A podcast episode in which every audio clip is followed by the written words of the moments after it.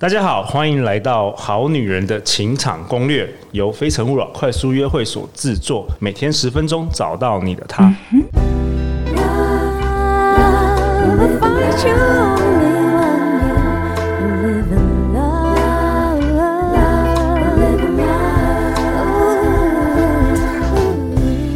家好，我是你们的主持人陆队长。相信爱情，所以让我们在这里相聚，在爱情里成为更好的自己，遇见你的理想型。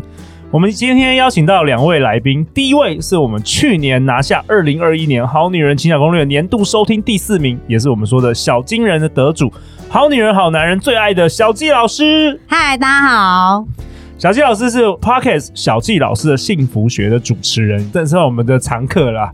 以后干脆 我们两个节目来结合在一起 好了。下次我也可以来访问你一下。对对对，大家都非常熟悉的小纪老师。另外一位来宾是我们的听众水水。Hello，大家好，我是水水。水水是去年九月参加了陆队长跟小纪老师合办的线上吸引理想伴侣工作坊之后。不到三个月就成功脱单了，然后这是第二次水水登场我们的好女人情场攻略。今天陆队长想跟大家讨论一个主题，就是过去陆队长办了快速约会已经九年了，然后主持好女人情场攻略现在已经第三年了，然后诶每一年都会有不止一位女生会问我说，他们也知道男生喜欢什么样的女生，像我们过去很多来宾啊会说。的男生喜欢有女人味的啊，喜欢撒娇啊，喜欢温柔的女生等等，长头发、啊、长头发等等的，但他们会觉得他们本身又不是这样，为何要改变自己？然后还有哦，不是原本就应该找到原本就喜欢他们原本自己的男人吗？所以今天想跟水水跟小纪老师，我们来破解，我们来解决这件事，因为这件事已经困扰陆队长太久了，每一年都有好多。不管是男生女生，都问陆队长这个问题。然后呢，通常会问陆队长这个问题的人，过了三年四年，陆队长看到他们的时候，他们都还是单身。所以我认为这件事蛮重要的。我们今天来讨论一下。好啊，那我倒是很好奇水水哦，水水有曾经想过这样的问题吗？有，以前有，我也是，就是。会觉得说，啊，我就是现在这个样子。我我如果说要像那些很受欢迎的人，要去化妆打扮啊，然后要跟男生互动很好啊，我觉得很可怕。因为我以前是比较内向的人。OK，对，然后也是。不，不想打扮，对，不想打扮，因为我我自己是比较皮肤敏感的人，然后找不到适合自己化妆的方式，会觉得化妆就很不自在啊，然后没有办法做到像他们那样。我说应该会有人会喜欢这样子的我吧，就是我做我就是做我自己，但是事实上就是过五六年之后还是没有人找我。哦，好，所以刚刚水水又讲到说，他其实小佳老师以前在单身的时候也也一直在想这个问题哦，所以你自己也有想过这个问题？对对对，为什么呢？因为像我的个性就是属于比较大而化之啊，然后我就是比较热。热情啊，对，然后很活泼啊，然后很多男生不是会喜欢比较呃，就是呃，像林黛玉型的吗？哦、是不是？他们觉得可以保护他，啊，然后长头发或什么的。所以我以前哦，就是遇到我喜欢的男生不喜欢我的时候，我也会自我怀疑，然后就觉得说，哎，是不是我不够温柔啊？然后或者是不是呃我呃没有打扮很漂亮啊？然后头发留的不够长啊？讲话太大声啊？类似这样，所以以前也会这样子自我怀疑哦。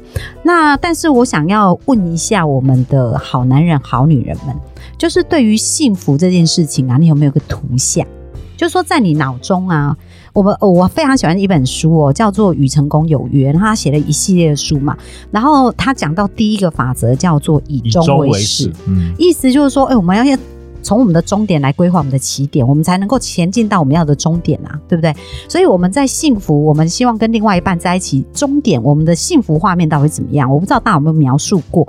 那我们先来简单看一下哦。那你描述的幸福呢，是一个像呃化妆舞会。因为我们刚刚讲的那样，如果我不能做我自己，是不是很像参加一个化妆舞会？我要打扮很漂亮啊，对不对？然后把对方喜欢我的那一面都展现给对方看，是不是这样子？那很多人在交往的时候，不是初期都是这样，把最好的那一面展现出来。那结婚以后发生什么事？回到自己，然后突然就觉得，哎，好像童话故事破灭了，对不对？那所以我们要非常清楚知道，我们真正要的是一场化妆舞会，还是一个温馨美好的幸福，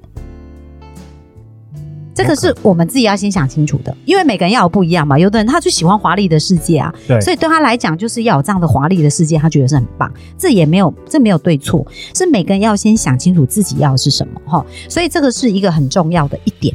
那第二点就是说，诶，那如果说我想要就是一个温馨平凡的幸福，因为我就是这样，我喜欢，我也是很喜欢自然，然后我没有很爱打扮。然后我对我来讲，我觉得为什么不能做自己？我就是我觉得我我很希望他可以做自己，然后我也可以做我自己啊！我觉得这样生活才能长久嘛。因为在我吸引理想伴侣的第一个条件，我写的就是他要跟我像好朋友一样，然后可以一直聊天。这对我来讲很重要。所以如果我们都是公主跟王子，好像我们的聊天的话题就是很很表面，是没有办法很贴近现实。所以那也不是我要。可是当我一直遇到那一些。呃，他没有，就是我喜欢他，他不喜欢我。我以前就常常演这个故事嘛，因为我讲我二十四岁就很想结婚啊，但是我一直到三十九岁才遇到我的真命天子，十五年。对，那在这十五年我做了哪一些事哦？所以我们的好男人、好女人，千万不要。千万不要气馁跟沮丧，因为小杰老师在这当中，嗯，交往过的人也是两根手指头跟脚趾头算得出来，所以所以也是很勇于尝试很多，对，对，而且呢，积极，对，而且我也不是那种就坐在那边等人家来的，我也是会主动丢手帕的，因为很多人说，哎、欸，女生不要太主动，因为太主动人家会吓吓坏男生或怎么样，所以我以前也是很多的问号啊，很多的疑问这样。所以大家痛苦我都可以了解，而且甚至呢，我以前经历过那一种，就是我记得有一段感情啊，就我非常喜欢对方，然后后来他跟我，呃，他他没有要决定要跟我在一起的时候，哎、欸，我难过了四年、欸，就是我我、wow. 对我我心碎，就那四年，心碎了四年，对对对，四年四年的时间，然后甚至也有有一个男生他跟我分手的时候，他说。我遇到一个我更想保护的女生，哇！天哪，天哪！哦，你就你就觉得这种感觉对不对？所以其实那，但是我想要告诉大家，不管他说什么，那都是他的事，跟你无关。你的价值不应该由别人来定义，不然不应该由一个人一个人来定义。对对对，那每个人应该由自己定义。对，对本来大家喜欢的是不一样，所以那时候我重新去思考我自己啊。因为一开始我们当然会觉得说，是不是自己很差劲啊，自己不够好啊？这就是好，这是我们一般人被分手的时候常常会想的事情嘛。但是我后来练习到啊，我就开始问我自己，说我真正想要的是什么？然后我回来反反观我自己，就我到底是一个什么样的人？那当我想清楚的时候，我就觉得，哎，我觉得我这个人这么好，然后这么有爱。然后这么愿意付出，对不对？而且又这么善良，然后我觉得他看不懂我，真的是他的损失哎。所以是他配不上我，不是我配不上他。所以当我开始练习练习以后，我就开始呃感觉到我自己的价值。我说这是一个成长的堆叠跟呃。察觉的部分，为什么我在呃分享里面，就是我遇到我先生之前啊，其实我们认识三个月，我跟我先生认识三个月，我们就结婚了。然后在那之前呢，我也曾经觉得说，哎、我想要学习成为一个会撒娇的女生，然后我想要成为一个呃，人家说我很像女强人啊，就是工作能力很强啊什么之类。然后我就想说，我是不是要变弱一点啊，还是什么？那但是我又觉得那又不是我，我很想要做我自己，因为我没有办法假装别人很久。那如果我真要幸福，我一定要能够轻松的做我自己。所以在这个爱情里面呢、啊，我后来发现一件真正影响我们生命里面很重大的事情。我们的好男人、好女人，现在认真听了这一句话，一定要听懂进去，就是你内在有什么，你外在就会得到什么。你内在有什么，你外在就会得到什么。什么意思？好，就是我们我们一直在讲潜意识嘛，对不对？我们表意识是想要脱单。然后想要跟另外一个人在一起，但是想要有一个人欣赏我，对，但是他背后真正的原因是什么？就是说，哎，为什么你想脱单？为什么你想要另一半？有的人会觉得寂寞冷，所以他想要一个人温暖他；那有的人是觉得自己的家庭是破碎的，所以就很想要一个人带给他温暖，对不对？所以你有很多很多自己的期待嘛。可是你要先想，你期待的那个原点，是因为你没有爱，想要得到爱。还是因为你爱很多，很想要找到一个人互相的分享，是哪一个？哦、这个我们要搞清楚。哦，这是完全不一样哦。你没有爱，你希望希望能够遇到另外一半给你爱，还是说你原本就有爱，你想要分享给你的另外一半，这完全不一样哦。没错，所以我们先讲内在有什么，外在就得到什么。所以如果你的内在是匮乏的，所以所以你外在的世界会呈现什么？匮乏，就会有一个匮乏的状态嘛。所以它反映给你看到就是你的匮乏，比如说你就会看到自己不够温柔啊，然后自己不够好啊，对方就会给你这种感觉。但是是它是在反映你内在对自己的感受。哦，这个还蛮深的哦，这还蛮深的哦。这个是这个一定要厘清哦，因为你没有懂的时候，你会我们知道冰山嘛，冰山理论，然后冰山露出来的地方可能只有百分之五。但百分之九十五在冰山下面，那很多时候我们都是在冰山上面去追求，比如说，哎、欸，我想要御夫术啊，对不对？怎么怎么去勾引人？哎、欸，不是勾引人，是吸引人啊，撒娇、啊，对，怎么撒娇？就像我们节目也提供了很多技法，对对，这就是技法。那技法其实它在冰山上，不是说它不重要，可是更重要在冰山下，因为你冰山下没有把它弄好，你上面技法会做很多，可是效果很小。但是如果你冰山下做好，你发现，哎、欸，有时候技法。你没什么技法，对方就爱你爱的要命，这是真的。因为我跟我老公就完全印证这样子，就是我以前呃潜意识真正为什么我很想要结婚呢？因为我十二岁我爸就过世了，然后呃就是我妈妈就在台北工作，我就跟爷爷奶奶住，然后我就觉得感觉自己是寄人篱下，所以从小我就觉得我想要一个温馨的家庭。那我想要温馨的家庭背后的原因是什么？因为我原生家庭是没有完整的，没有爱，嗯，没有爱的，所以我就很想要这样子。所以我的出发点其实是匮乏的。那但是还好，是我这个人是一个。很愿意付出，而且很愿意帮助别人的人，所以我常常在付出的时候，哎、欸，我就会觉得很开心、很快乐。那我不知道大家哦，就是说，你们想一下，当你们在被分手的时候，你对于男生，哎、就是我是一个女生嘛，对不对？那假设那男生跟我交往，然后后来他说，像我们刚刚讲的，他说，哎、欸，他遇到一个更想保护的女生了。对。那请问你这时候对这个男生有什么感觉？我我很好奇嘛，来，水水，如果你遇到这样的人对你这样说，你对他会有什么感受？你根本一开始就不爱我吧？对，你可能想的还是跟你有关，对不对？对。那你会祝福他还是诅咒他？可能以前的我会诅咒，现在就是 嗯，拜拜。好，所以这是很重要的，这这时候就可以看得出我们内在到底拥有的是爱还是匮乏。哦。比如说，如果我们看到他呃跟我们分手，然后他离开，对不对？那一般人就是会觉得说，我得不到幸福，我也不希望你得到幸福啊。对。我要让你后悔或什么之类这样子嘛。好、哦，那这时候我要去，我要去整形，我要去什么更来报复你？对对，那那可是，如果一个真正有爱的人，我们来想象，如果是一个非常有爱、非常温暖，就是那你觉得一个很有爱的人在看这一幕画面，当那一个男生真正找到他幸福，你觉得这一个很有爱的人会怎么看这件事？祝福他，祝福他。对，嗯，他内在说，哎、欸，不是我也没关系，他真正找到他的爱，我就祝福他，是不是？嗯、那这个就是一个很好的察觉。所以，为什么有的人可以从那种失恋当中很快的走出来，但是有的人却在里面一直走不出来？所以，这个是这个事件也可以反映我们内在对自己的定位到底在哪里？我们对于到底怎么诠释爱？那这个非常重要。为什么要讲的这么满跟这么清楚？因为它真的会影响一生。就是你吸引来的人到底是什么样的人？因为我们结婚不是为了一阵子。我们希望结婚以后我们是幸福一辈子，也不要一直换对象，一直离婚结婚也是很累啊，对不对？但是如果你要真正可以走一辈子，你需不需要得到一个真正的爱？那真爱，如果你要得到真爱，我们刚刚讲啊，我的内在有什么，我的外在就会有什么。所以如果你在外在想要得到真正的爱，请问内在要不要有真正的爱？要。所以你要从每一个事件去试试金石的概念。我从这个事件有没有发现，我到底是真正在爱人？还是我在爱我自己而已，就是，哎、他他不如我愿，我就觉得他很烂，这样我是在爱谁？我就爱我自己啊。但是当他我爱他的时候，他虽然不如我愿，他跟别人在一起，我还是会祝福他，这才是真正的爱。那你知道吗？当你是一个愿意真正给出爱的人，爱很快就回到你的生命当中，因为你有一颗真正爱人的心，而且来爱你的那一个人。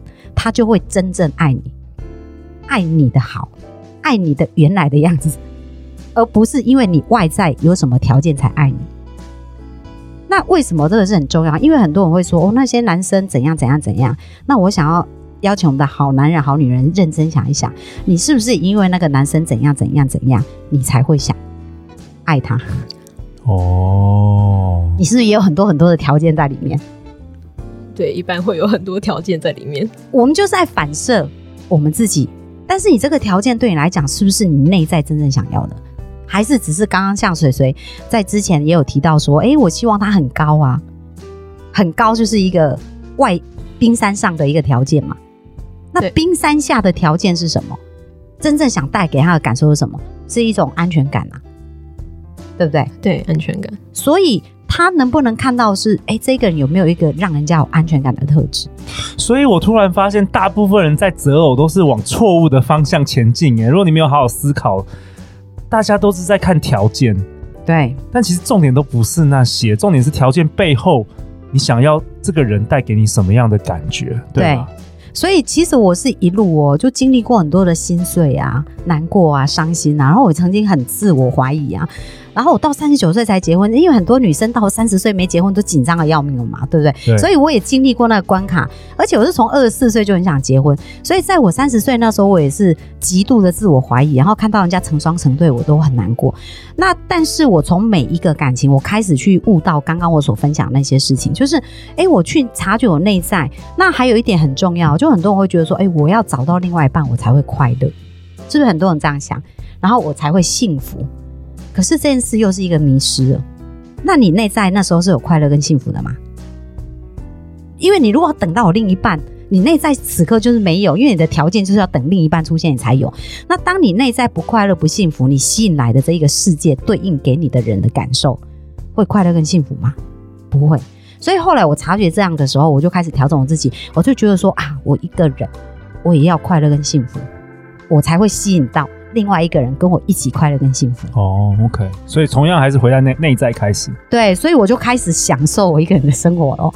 然后我就开始觉得，哎、欸、哎、欸，我一个人可以做一些事，哎，可以自由学习，也没有人控制我或怎么样。然后我就，哎、欸，别人都没单身啊，比如说养孩子什么什么累得要命啊，然后我就可以自由自在，想学什么就可以学什么。然后就开始去很享受那个过程哦，跟那个感觉。那我的先生。第一次见到我的时候啊，他跟我讲他被我什么部分吸引，你知道吗？不是美貌，也不是外表，因为我的先生小我十二岁嘛，所以他那时候遇到我的时候，他才二七岁，而且在教会有很多女生喜欢他。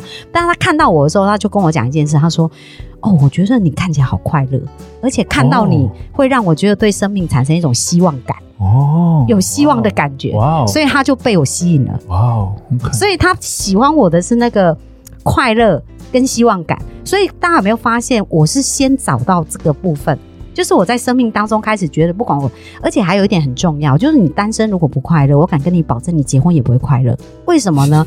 因为你单身问题还比较单纯一点。哎、欸，那你结婚以后，你还要面对的是呃夫家的婆媳、婆媳的小孩、小孩。对，那所以如果你单身没有学会解决自己的情绪跟自己的问题的时候，你跟另外一个人在一起，只会有更多的问题，更多问题。嗯，所以我觉得这都是一个很棒的察觉跟了解。然后当我理解了这些事情啊，真的，我先生啊，就以前啊，我觉得我好像不会撒娇，然后我也觉得说，哎，我好像不温柔，但是我先生会觉得我很可爱，而且觉得我很会撒娇。哦，然后今天早上我先生又抱着我，然后就跟我讲说，我觉得我又跟你重新恋爱了。我们已经结婚到现在十一年多的时间.然后我们是每天会抱在一起一起聊天呐、啊，然后呃就是呃他就常常赞美我啊，然后像疫情那段时间，是不是很多人他们就说、呃、夫妻在一起真的是吵不完的架，对不对？对。但是我在那一段时间呢、啊，最常听到一句话就是我先生跟我讲说，哇，我觉得我更了解你，因为我之前就很忙，常常不在家嘛，然后那段时间我就几乎都在家，然后他说我越来越喜欢你哎，然后我觉得可以跟你在一起生活好幸福哦。所以我，我觉得这个就是我们调整好自己，幸福才会真正的来。所以我想要回答我们的听众的这个问题：所有的问题应该在冰山下解决，不是在冰山上。所以这就是为什么我想要跟陆队长我们在合办呃我们的工作坊的一个课程啊，因为我们想要帮助大家是真正找到幸福的源头。然后幸福里面有一个非常重要，就是沟通。这个沟通啊，是先要跟自我有一个好的沟通哦。自我沟通，嗯，对。那当你跟自我沟通，你能够好好爱自己，感觉到自己的美好的时候，就会有一个很爱你、感觉到你很美好的人出现，因为他就是你的镜子，反射你内在对自己的感受。所以问题根本就不是做自己了，这是一个假的问题。重点是冰山下面。对，那你所谓的你要做自己，就是我刚刚讲的以终为始的图像。嗯，那一个做完自己的真正图像是什么样？是一场很绚丽的化妆舞会，还是一个很温馨、很幸福的日常？这个是每个人要不一样，但是你要很清晰，然后你才能够一步一步的去察觉自己。但是在察觉自己的过程当中，有可能你会发现，哇，诶，这个我过去的一个原生家庭的一些部分，它的确让我有很大的影响，而让我无法跨越。所以他明明知道要这样，但他就做不到。也有很多人是这样吧。我明明知道我沟通的时候不要用情绪，可是我就是忍不住要用情绪啊。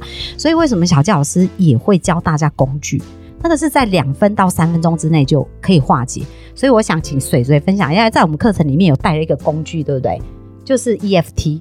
对 EFT。那你可不可以分享你做之前跟之后你觉得你的差别？因为那也不过经过两三分钟，对不对？对，嗯，就是。最大的案例是，就是我之前有提到说，就是我觉得我身边的人都男人都是不不可靠的，会为我带来负债的。对，然后在做那个 EFT 的练习的时候，就会去把自己。先看到的说，哦，我看到我身边的人是这样，然后要试着去改写我的潜意识，就是说，哎，我其实有看到，说我身边还有其他更多的都是很好的，就是在一起的感觉是很好，就很很粉红泡泡，然后他们都都是很可靠的，然后就会觉得说，哎，其实我们我身边也不是全部都是那样子的人，那样子就是会带给我负债或是不可靠的人。对，而且我还想补充，刚才其实小鸡老师有提到说什么？诶、欸，我其实以前也是不会撒娇的人，就因为我的呃过去的关系，所以会觉得说男人不可靠嘛，所以我不会撒娇，我会觉得什么事情我都可以自己做，我甚至是就是组装个柜子，我都要跟男生抢说，你你不要做，我自己来。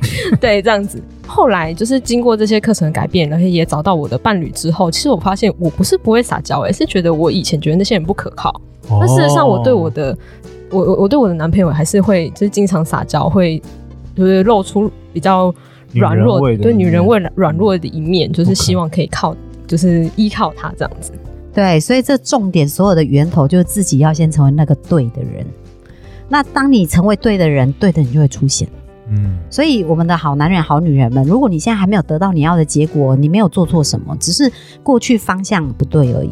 所以我们要做的是方向的调整，但是方向调整也不要像小杰老师过去这样一直自自我摸索，因为我摸索了十五年嘛，对，所以那是为什么我许下一个愿望啊，就是希望帮助呃一百对能够脱单。那现在跟陆队长的话，我们应该我们的愿望会更大，可以帮助到更多人。对。对，但是我们太小 case，没错没错。那所以后来我自己用了三个月的时间去证实这样子的一个方法跟步骤是有效的。后来也的确在我们的学生当中也看到很多的学生在一百天内就可以脱单。那重点就是我刚刚讲到，我们一定要先厘清了解自己，然后阻挠自己的问题的工具呢，真的小杰老师教大家的那些工具，它两到三分钟就可以把你旧的城市就打掉。然后我们是可以建立一个新的城市，而且是潜意识相信的城市，这个是很难的。但是其实透过实证，我们的确看到很多人做到。所以为什么可以在一百天内就脱单就得到？那不是不可能，而是我们有没有用到对的方法。好啊，那陆队长在一月二十六号礼拜三晚上八点。